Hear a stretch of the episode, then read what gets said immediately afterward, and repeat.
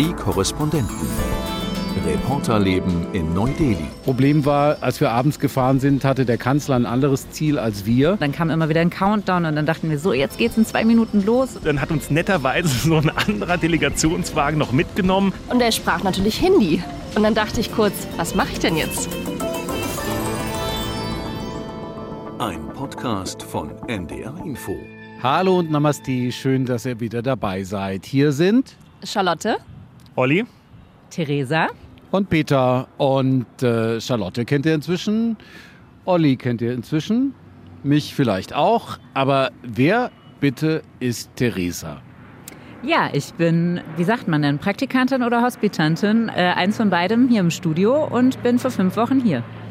Und du bist damit unsere erste offizielle Praktikantin, Hospitantin und äh, machst selbst Journalismus und äh, studierst den auch, ne? Genau, ich habe den gleichen Master gemacht wie Peter. Allerdings hat Peter das ein paar Jährchen vor mir gemacht, glaube ich. Ja, und ich bin jetzt so am Ende und habe gedacht, ich hänge noch mal dieses Praktikum dran und genau, arbeite noch beim SWR so ein bisschen und war in allen möglichen Redaktionen schon für Praktika und Hospitanzen. Und du studierst in Mainz, ne? Ja, genau, im schönen Mainz am Rhein. Fun Fact, Peter, weißt du, wer noch in Mainz studiert hat? Nein. Vielleicht ein kurzer Insider hier für alle Podcast-Zuhörerinnen und Zuhörer. Ich glaube, ich habe Peter Hornung bestimmt ähm, zwölfmal erzählt, dass ich auch in Mainz den Master in Journalismus gesagt habe. Und beim 13. Mal sagt Peter Hornung, was? Du hast auch in Mainz studiert? Und dann denke ich, Peter, das habe ich dir schon zwölfmal erzählt. Und ich glaube, beim 13. Mal hast du dir gemerkt, oder? Ich glaube, du übertreibst ein kleines bisschen. Ne? Aber ich habe tatsächlich auch in Mainz studiert. Aber ich habe damals einfach ein Aufbaustudium gemacht. Da gab es den Master noch gar nicht. Aber du kannst uns mal erzählen, was erwartest du hier eigentlich jetzt so die nächsten Wochen? Ja, das ist eine gute Frage. Also ich glaube von der Arbeit hier, ich habe ja jetzt schon einen kleinen Ein Einblick bekommen. Es wird gleich noch darum gehen. Am Wochenende war ja Bundeskanzler Scholz zu Besuch. Da habe ich Charlotte ein bisschen begleiten können und mal Corrie-Stress in Live mitbekommen können, weil irgendwie dann doch sehr viele Termine anstanden und so. Und ansonsten bin ich mal gespannt, welche Themen ich hier so auf der Straße auflesen kann. Mal sehen. Scholz ist ja ein gutes Stichwort. Ja. Wir waren unterwegs. Olli und ich waren am Samstag zusammen unterwegs in Delhi und du warst in Bangalore am Sonntag alleine unterwegs, weil ich hier geblieben bin und Radiokollege aus Berlin mitgeflogen ist nach Bangalore, der auch den Kanzler begleitet hat, sowieso hier nach Indien.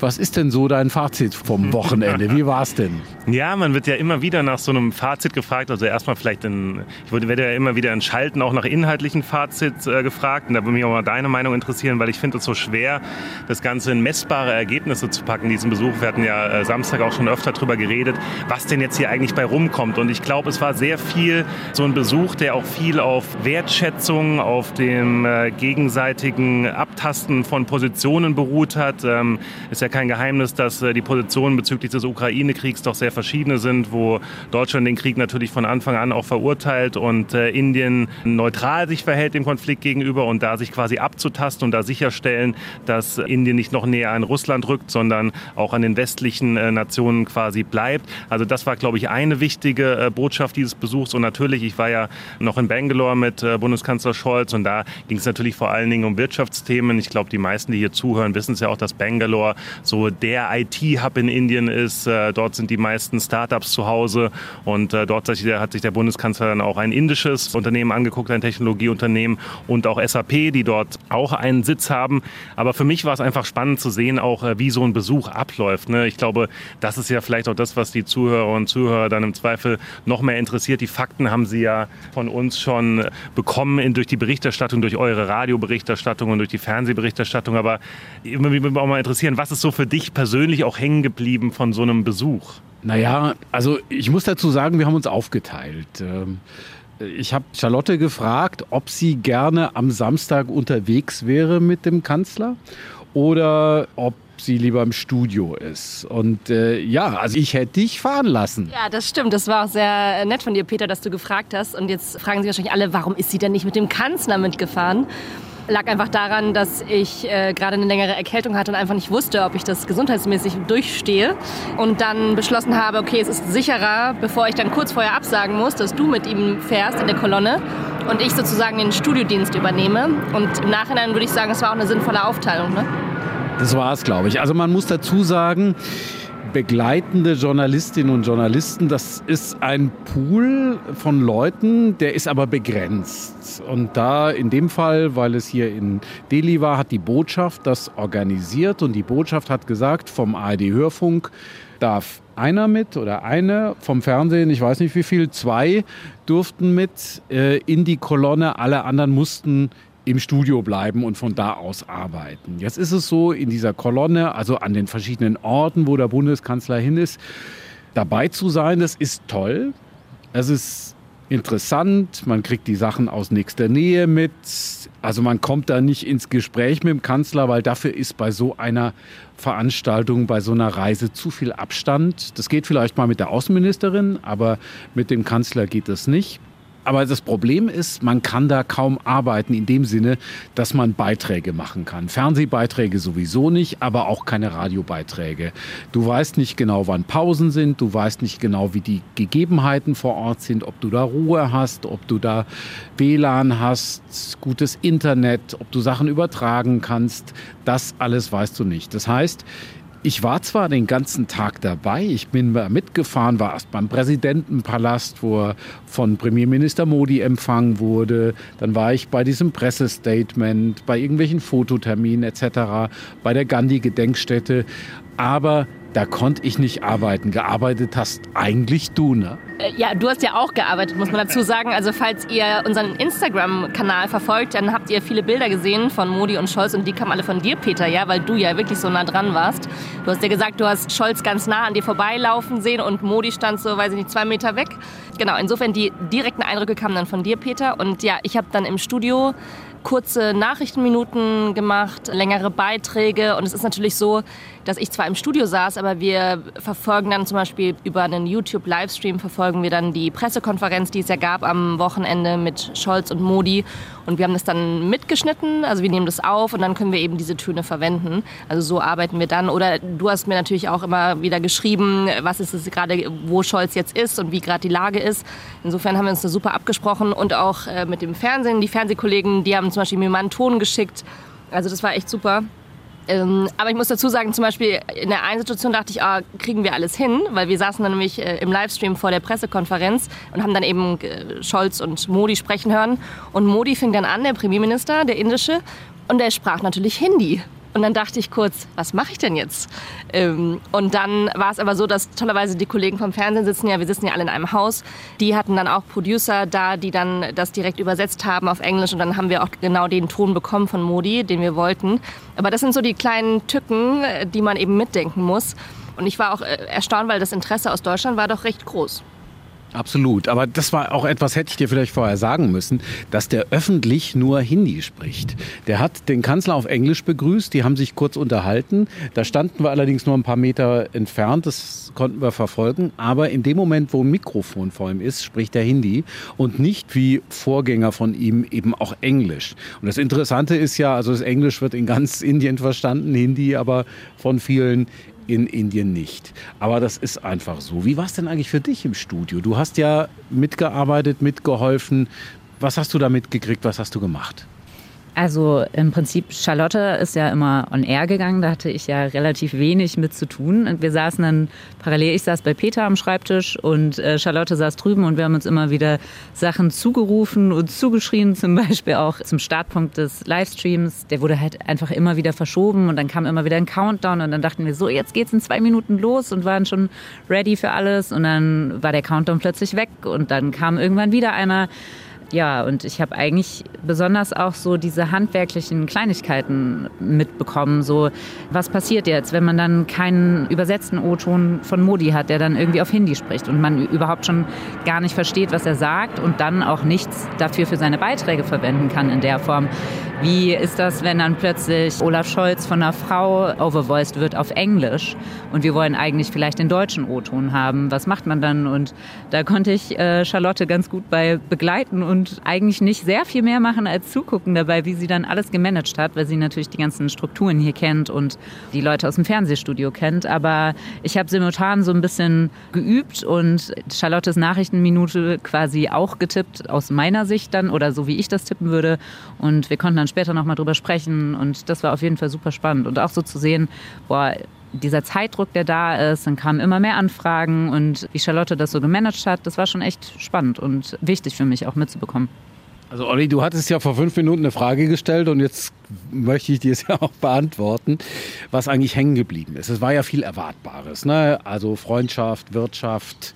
Ich meine aber auch tatsächlich gerne, kannst du gerne auch inhaltlich beantworten. Ich meine eher so auf der persönlichen Ebene, weil ich ähm, fand es extrem spannend, mit so einer Kolonne unterwegs zu sein. Aber du kannst natürlich gerne beide Sichtweisen darlegen, wenn du magst.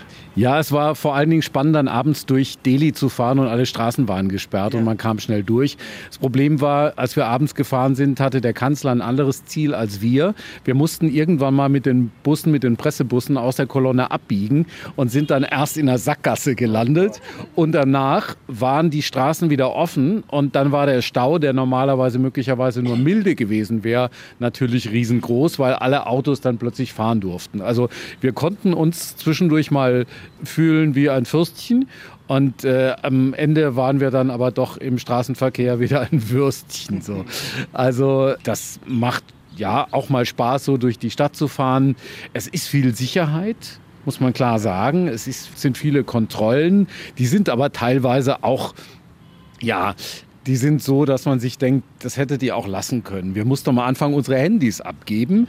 Ein äh, deutscher Korrespondent. Der nicht namentlich genannt werden will hier. Oliver M aus F am M hatte einfach sein Handy nicht abgegeben und war mit reingegangen. Und es Aber hat dadurch hatten wir natürlich hervorragende Insta-Stories, muss man auch sagen. Ne? Dadurch hatten wir schöne Bilder, das ist richtig. Ich habe es blöderweise abgegeben, aber als ich dann drin war, habe ich... Das lernt man aber alles mit der Zeit, mit deinen ähm, Berufsjahren wirst du es noch lernen. und ähm, habe das abgegeben und äh, stand dann plötzlich vor dem Problem, wie komme ich denn eigentlich wieder ans Handy, wenn ich da drin im Innenhof dieses Präsidentenpalastes in einen Bus steigen soll und dann zum nächsten Ort fahren soll. Da bin ich mit der Kollegin rausgegangen zum Ausgang, wo wir reingegangen sind, wo unsere Handys lagen, haben uns unsere Handys von den Wächtern geben lassen, sind mit den Handys wieder den Eingang rein, wo wir eigentlich nicht mit Handy rein durften. Dann haben sie uns hinterhergerufen, irgendwas. Wahrscheinlich, dass wir da nicht rein dürfen. Das haben wir einfach mal ignoriert. Hier in Indien geht das, in China würde ich das nicht machen oder Nordkorea. Und dann stellte sich noch einer mit einer Maschine Maschinenpistole in den Weg. Der musste sich aber erst mit den Wächtern verständigen, warum er uns eigentlich aufhalten soll. In dem Moment sind wir schon an ihm vorbeigelaufen, ja, ja. wieder rein in den Präsidentenpalast und dann hatten wir unsere Handys und konnten in die Busse steigen. Aber das ist auch Indien so. Es wird ganz viel kontrolliert, es gibt ganz viel Bürokratie eigentlich muss es genauso sein, wie es irgendwo steht, aber dann überprüft es am Ende keiner. Ja, ich meine, ich, ich kann auch noch ein paar Geschichten aus dem Nähkästchen plaudern. Und zwar äh, eine schöne Geschichte fand ich. Also erstmal ist diese Kolonne ja, vielleicht das nochmal zum Hintergrund, die ist ja riesig, ne, muss man sagen. Also vier, fünf Pressewagen, Delegationswagen, ähm, Botschaftsmitarbeiter, dann natürlich der Kanzler selbst mit seinen Angestellten. Lass mich lügen, was weiß ich, sind es 100 Leute oder so? Also es waren wirklich super, super viele Leute. Wirtschaftsdelegation. Wirtschaftsdelegation, das meine ich ja, Delegationsleute, genau, Wirtschaftsdelegation. Es waren wirklich super viele Autos, äh, super viele Leute. Und natürlich hat das auch das Potenzial, dass ich dann irgendwann mal die Gruppe theoretisch teilen kann. Und wir haben das nämlich zum Beispiel gemerkt im Hyderabad-Haus, wo dann äh, der Bundeskanzler auf den indischen Premierminister getroffen ist und äh, die Kolonnenjournalisten eigentlich auch dann mit hoch durften in den Presseraum und äh, die lokalen Journalisten quasi in Gruppe 2 ähm, wurden in so einen kleinen Seiteneingang geführt und äh, haben da in so einem Raum drei Stunden lang ausgeharrt, ohne Klimaanlage, mit so einer kleinen Wassermaschine. Und ich habe nachher gehört, warum warten ihr nicht bei uns oben? Wir waren schon im Pressekonferenzraum, da gab es Kaffee, da gab es Kuchen, da war eine Klimaanlage und, so. und ich habe nur gedacht, man konnte, man wusste einfach den Weg nicht, wie es in diesen anderen Raum geht. Und lustigerweise beim Rückweg ist das gleiche wieder passiert. Wir sind doch, du doch auch, wir sind doch dann zusammen in diesen Hinterausgang da rausgegangen. Auf einmal waren wir raus aus dem Gelände und dann hieß es, ja, hier, wir stehen übrigens mit den Delegationsfahrzeugen hier und den Pressewagen und warten auf euch. Und dann sind wir ja kaum mehr reingekommen. Dann, dann hat uns netterweise so ein anderer Delegationswagen noch mitgenommen, dass wir dann wieder wieder zu der Gruppe zurückkam. Es war teilweise wirklich ähm, absolutes Chaos. Ja. Das ist das übrigens, dieses Hyderabad-Haus ist das Gästehaus der Regierung, der indischen Regierung. Mhm. Und das ist der frühere Stadtpalast, die frühere Residenz des Nizams von Hyderabad, des Aha. Herrschers von Hyderabad. Das war bis 1947 seine Stadtresidenz hier in Delhi. Und so kann man sich das auch vorstellen. Und das eins muss ich noch dazu sagen. Hier winkt schon Charlotte, dass sie was sagen will. Aber ich bin bei diesem Rausführen zwischendurch, das habe ich euch gar nicht erzählt, in der Küche noch gelandet. In der Küche? Ja, weil der eine. vergessen? Ja, ich hatte mich, der, der eine hatte mich da hingeleitet. Da standen überall Wächter rum und die haben einen immer irgendwo ich hingeleitet. dachte, du wärst der Koch. Ja, der Ja. Leibkoch. Äh, Ich bin dann da in der Küche gestanden und dann habe ich nur gemeint, Media, Media. Und dann meinte er, da ist der Ausgang so. Ah. Nee, ich wollte nur noch mal ergänzen, weil Olli, du hast ja die lange Kolonne erwähnt und dass es eben die lokalen Journalisten gab und die anderen. Weil man sieht ja auch immer in der Tagesschau, Scholz kommt irgendwo an mit diesem Regierungsflieger, Ja. hat man den dann auch noch in deinen und Markus Stücken gesehen. Und der wird ja auch immer begleitet, vielleicht sollten wir das noch mal er- erklären, von der Berliner Presse. Ne? Ja. Also das Ja, heißt, ihr habt wahrscheinlich äh, Kolleginnen und Kollegen getroffen, die man eben sonst aus Berlin kennt, aus dem Radio oder aus dem Fernsehen. Ja, stimmt. Ähm, ja, zum Beispiel Theo Koll ist, glaube ich, ein recht bekannter Journalist, den man ja vom ZDF kennt. Äh, Robin Alexander kennt man vielleicht. Ähm, und eigentlich sollte auch ein Kollege aus äh, Berlin vom ARD Hauptstadtstudio mitkommen. Nur für diese Reise war ja ein PCR-Test erforderlich, äh, ein Corona-Test. Und der Test ist ausgerechnet am Vorabend eben positiv bei ihm ausgefallen. Das heißt, er hat mich dann angerufen und hat gesagt, du Olli, äh, ich kann nicht mitfliegen, ihr müsst mit. Und unser ursprünglicher Plan war eigentlich gar nicht am Sonntag nach Bangalore mitzufliegen, sondern dass, der, dass es der Kollege eben aus Bangalore macht. Das heißt, wir mussten am Freitagabend um Mitternacht, wo ich natürlich eigentlich am nächsten Morgen auch früh raus musste, um Mitternacht haben wir alles umorganisiert, Botschaftsangestellte angerufen, hier das organisiert, Flüge nach Bangalore gebucht und ich äh, hatte dann das Privileg, auf diesem Regierungsflieger mitzufliegen, wo ja der Bundeskanzler dann äh, auch dabei war. Ich wurde dann noch auf diesen Flieger dann drauf gebucht und ich möchte euch eins sagen, wenn ihr jemals diese Chance habt, auf dem Regierungsflieger mitzufliegen, dann nutzt sie. Und zwar aus einem einfachen Grund. Ich habe noch nie Fliegen erlebt, das so angenehm war. Also, ich bin am Hotel angekommen, in dem auch... Wie ist der Kaffee, wollte ich gerade Hier ist der Kaffee. Erzähle ich gleich dann noch. Also ähm, ich bin am Hotel angekommen, in dem der Kanzler gewohnt hat hier. Dann musste ich meine Tasche, die ich dabei hatte, durch diesen normalen Scanner von Hotels halt schieben. Ne? Die ist einfach so durchgegangen. Dann habe ich einen grünen Punkt da drauf bekommen auf die Tasche. Dann sind wir mit diesen Delegationsfahrzeugen mit 120 km/h ungefähr durch Delhi gefahren ohne Verkehr aufs Rollfeld. Innerhalb von sieben Minuten waren wir am Flughafen auf dem Rollfeld. Ihr wisst, es dauert normalerweise ein bisschen länger zum Flughafen. Standen da, gebordet, kein Sicherheitscheck mehr, nix, kein Perso, gar nichts. Ins Flu Flugzeug rein. Es gab sogar einen Zettel, auf dem mein Name stand, wo ich mich hinsetzen sollte.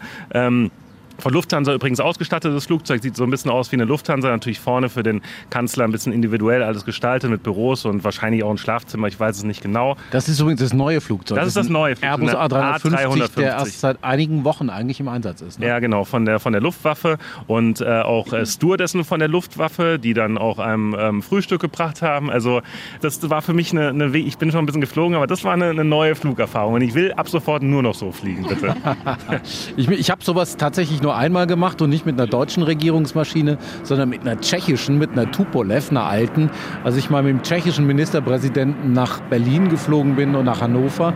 Und das war allerdings in dieser Tupolev, wie man sich vorstellen kann, dann doch so ein bisschen, ein bisschen Basic. einfacher, ein bisschen basic, ja, Ja. Äh, im Vergleich zur deutschen Achso, immer Regierungsmaschine. eine, eine Antwort bin ich noch schuldig. Kaffee. Kaffee war äh, gut und was ich auch schön fand, da nochmal Kompliment an die Luftwaffe auch, dass uns vor dem Start schon ein Kaffee gereicht wurde. Aber sag mal, das heißt, manchmal sieht man ja auch so Bilder im Fernsehen, dass der Kanzler dann zwischen Journalisten steht und dann nach hinten kommt, wahrscheinlich in die Economy Class. Äh, War das denn auch möglich? Kam der Bundeskanzler zu euch? Standest du neben ihm und hast mit ihm gesprochen? Nee, ich bin ja mit dem Bundeskanzler vorne in seinem Büro geflogen. Ne? Also er hatte mich ja explizit. nee, also es war so, dass äh, die ja die vorherige Nacht von Berlin nach Delhi geflogen sind und da gab es dieses sogenannte Hintergrundgespräch. Ähm, also in der Nacht quasi, was weiß ich, 10 Uhr, 11 Uhr Ortszeit und da hatten sie ein längeres Hintergrundgespräch. Und ich bin mir sicher, auch auf dem Rückflug gab es nochmal ein Hintergrundgespräch von Indien nach Deutschland, aber auf diesem kurzen Flug, ich glaube, da war er ganz froh, dass er sich vielleicht auch nochmal auf den Tag vorbereiten konnte. Da gab es kein Briefing, nee.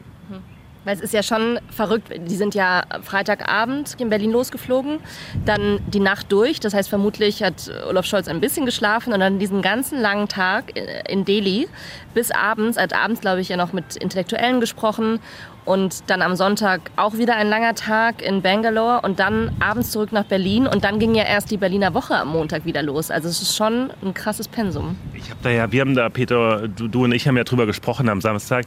Ich finde das, ich, ich weiß nicht, wie es menschlich möglich ist wirklich, weil das ist ja dann für uns ein Ausnahmetermin sowas und wir können ja auch noch hier schlafen dann, ne? Und die machen sowas ja, das ist ja deren Leben quasi, ne? Das geht ja zack, zack, zack. Jede Woche wahrscheinlich eins, zwei solcher Reisen.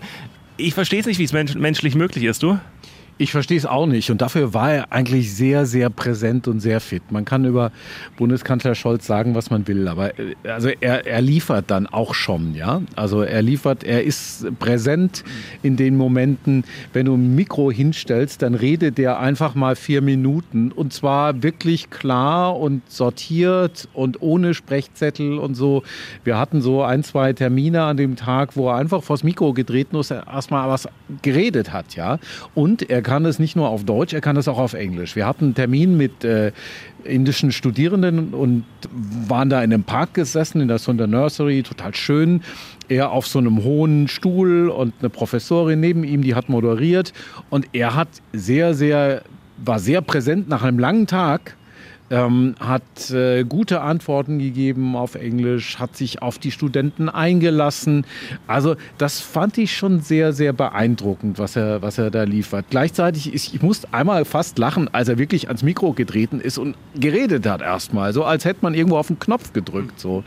Das konnte die Kanzlerin früher nicht so. Und wir haben immer wieder Politiker, die vielleicht viele Qualitäten haben, aber nicht die Qualität, dass sie auch einfach reden können und die Zettel brauchen, die irgendwie Stützen brauchen, was sie denn eigentlich erzählen wollen. Und da gehört Scholz nicht dazu.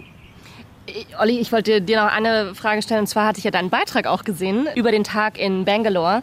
Da war ja auch das Thema Fachkräfte. Und ihr habt da einen Mann interviewt, einen jungen Mann, der jetzt bald nach Deutschland geht. Ähm, was hat ihr dir denn auch äh, ohne Mikro noch erzählt? Ich habe ja mit vier Menschen da geredet. Ne? Es waren ja vier Leute, die da mit dem Bundeskanzler auch gesprochen haben. Und die konnten übrigens erstaunlich gut auch Deutsch. Also wenn wir jetzt neben dem Mikrofon gesprochen haben, haben wir auch teilweise auf Deutsch gesprochen. Und ähm, die sind super begeistert von Deutschland. Also die finden Deutschland ein ganz tolles Land, die finden es ein schönes Land. Manche waren auch schon mal da, sind begeistert von den Menschen dort. Ähm, ich glaube, sie haben es natürlich auch deshalb einfacher, weil sie schon ein bisschen Deutsch sprechen. Ne? Oft äh, ist es ja dann auch nicht ganz einfach, wenn man gar kein Deutsch spricht, äh, denke ich mir. Aber ähm, nee, die waren, die waren happy und natürlich spielt dann auch das Thema Gehalt eine Rolle. Ne? Es war auch eine Frau dabei, die auch zwei Kinder hat und die sagt, sie will Pflegekraft in Deutschland werden. Und sie sagt natürlich, erstens, das Gehalt ist besser und zweitens, meine Kinder können dort kostenlos studieren. Das spielt ja auch nochmal eine große Rolle. Ne? Also die waren äh, sehr, sehr angetan von Deutschland, sagen aber, das gleiche, wo wir ja auch schon mal berichtet haben, Peter, dass der Bewerbungsprozess, die Visa-Formulare nicht so ganz einfach alles sind. Ne? Dass das wirklich, dass man da durchsteigen muss, dass das für jemanden, der keine Hilfe hat, schon ein ordentlicher, ordentlicher Aufwand ist. Und das hat ja auch der Bundeskanzler gesagt, dass äh, sie das alles noch ein bisschen vereinfachen wollen. Und ich glaube, das ist auch wirklich, wirklich dringend nötig, wenn man diese Fachkräfte haben will, die es ja unbestritten hier in Indien hat, weil, wie gesagt, wir will nicht alles wiederholen, was wir schon in vorherigen Podcasts hatten, aber es gehen ja viele einfach auch in die USA und nach Kanada, einfach der Sprache wegen. Ne? Und da muss man äh, ran, auf jeden Fall, wenn man in Deutschland diese Fachkräfte haben will. Ich glaube, ein Problem hat sich da nochmal deutlich gezeigt an diesem Wochenende. Was der Kanzler gesagt hat, auf der einen Seite, er hat eigentlich die Arme weit aufgemacht für Inderinnen und Inder, die nach Deutschland kommen sollen. Er hat gesagt, kommt, die, die qualifiziert sind, die sollen auch kommen, wenn sie noch keine Stelle haben in Deutschland. Das heißt, die können auch einfach kommen mit einem Visum und dann sich was suchen in Deutschland. Allerdings glaube ich, dass viele Leute, auch hier in der Botschaft, die was mit der Visavergabe zu tun haben, an Inderinnen und Inder, dass viele Leute, die hier in der Botschaft was mit der Visavergabe zu tun haben, tatsächlich sehr skeptisch drauf geschaut haben. Weil im Augenblick ist es schon schwierig, allen, die hier aus Indien nach Deutschland gehen wollen, rechtzeitig ein Visum zu geben. Und wenn die jetzt noch viel mehr kommen, dann muss, glaube ich, hier auch viel aufgestockt werden, damit es auch so funktionieren kann. Ja, die, sind ja, die, sind ja, jetzt schon an der Kapazitätsgrenze, wurde uns ja auch schon gesagt. Ne? Es sind auf jeden Fall zu viele, dass sie hier bewältigt werden können. Und äh, ich habe auch schon mit Botschaftsmitarbeitern gesprochen und die sagen das auch und die geben es auch an Berlin weiter, dass sie mehr Personal brauchen, weil sie kommen nicht hinterher hier. Scholz ist ja jetzt gerade wieder äh, in Berlin gelandet und im Prinzip startet schon die nächste Maschine und zwar mit Annalena Baerbock. Die hat sich nämlich angekündigt und zwar aber auch nur für einen Tag. Ne? Mhm. Also die soll am Donnerstagmorgen hier in Delhi landen und zwar für das Außenministerinnen und Ministertreffen anlässlich der G20-Präsidentschaft äh, hier in Indien. Also wir merken so richtig, so das Interesse ist groß und wir haben ja auch diese Woche noch ein bisschen was zu tun. Ne? Wir haben eine Menge zu tun. Ja, das wird ja deshalb vor allen Dingen so wichtig, weil sich der russische Außenminister Lavrov ja auch für dieses Treffen angekündigt hat. Und natürlich wird das alles im Zeichen des äh, Krieges in der Ukraine stehen. Und wir richten uns auf jeden Fall darauf ein, dass es nochmal ein Tag wird, wo wir alle nochmal richtig viel Bericht erstatten müssen. Für dich geht es ja auch sehr, sehr früh los. Ne? Du musst wann schon da sein? Ich fürchte, ich muss um sechs da sein, aber vorhin hat Deepika gesagt, sie hat gehört, man soll eigentlich lieber schon um fünf Uhr oh da sein. Gott, Deswegen, aber ich muss ja jetzt sagen, ich bin ja eine Radiofrau. Insofern könnte man meinen, ich bin daran gewöhnt, früh aufzustehen. Aber ja, wir werden sehen. Ja, das ist so bei solchen Treffen, dass tatsächlich die Journalisten relativ früh kommen müssen. Man wird gescreent, man wird kontrolliert, man darf dann rein und ist aber dann auch drin. Du darfst dann den ganzen Tag da nicht mehr raus. Angeblich gibt es auch Toiletten und es gibt was zu trinken, aber das sind nur Gerüchte. Nein, man darf nicht raus aus Sicherheitsgründen, sondern man muss sich da quasi einschließen lassen und deshalb fängt es so früh an. Ich würde gerne noch mal einmal zum Abschluss wissen von Theresa, was du hier noch gerne machen würdest, was du gerne noch hier sehen würdest, was du unbedingt noch von Indien mitnehmen würdest. Also meine Schwester ist ja mit einem Mann aus Delhi verheiratet. Das heißt, ich war vor drei Jahren schon mal da, hier in Delhi auch, und bin dann auch sechs Wochen schon gereist. Das heißt, ich habe schon einiges an der Westküste gesehen. Ich würde dieses Mal allerdings gerne nach Varanasi. Und Crazy. ja, das äh, soll sehr verrückt sein und sehr prägend ähm, für viele Leute, die dort gewesen sind. Und ich würde gern nach Rishikesh, also in Richtung Berge. Und in Delhi freue ich mich einfach.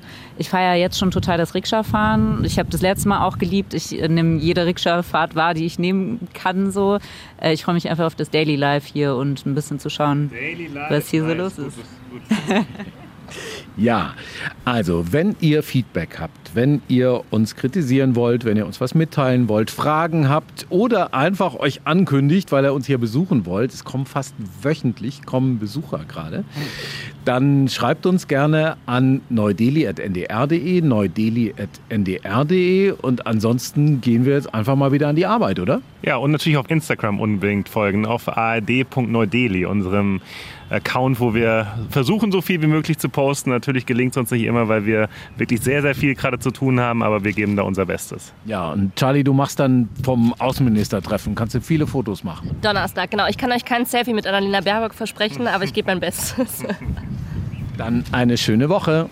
Tschüss. Tschüss. Ciao, ciao. Ein Podcast von NDR Info. Hallo. Mein Name ist Viktoria Michalzack. Gemeinsam mit Journalistinnen und Journalisten der ARD nehme ich mir jeden Tag Zeit für die wichtigen Fragen. Also diese Überwachung ist allgegenwärtig. Wie geht's denn den Menschen da, die du getroffen hast? Für packende Geschichten. Also ich stelle mir einfach vor, die blättern durch die Tagebücher und sagen, ja, so muss es gewesen sein. Hitler wusste nicht vom Holocaust. Das ist eigentlich unfassbar, wenn man denkt, wie nah wir an eine Rehabilitierung von Adolf Hitler gekommen sind. Und investigative Recherchen. Was lag wirklich wann vor, was lag auf dem Tisch und wie umfassend war wirklich dieser Machtmissbrauch, der da stattgefunden haben soll. Also ihr habt rausgefunden, das muss schon viel früher bekannt gewesen sein. Ja. Jeden Montag bis Freitag liefern wir Ihnen täglich ein Thema in aller Tiefe. 11 km, der Tagesschau-Podcast, hören Sie in der ARD-Audiothek und überall, wo es Podcasts gibt.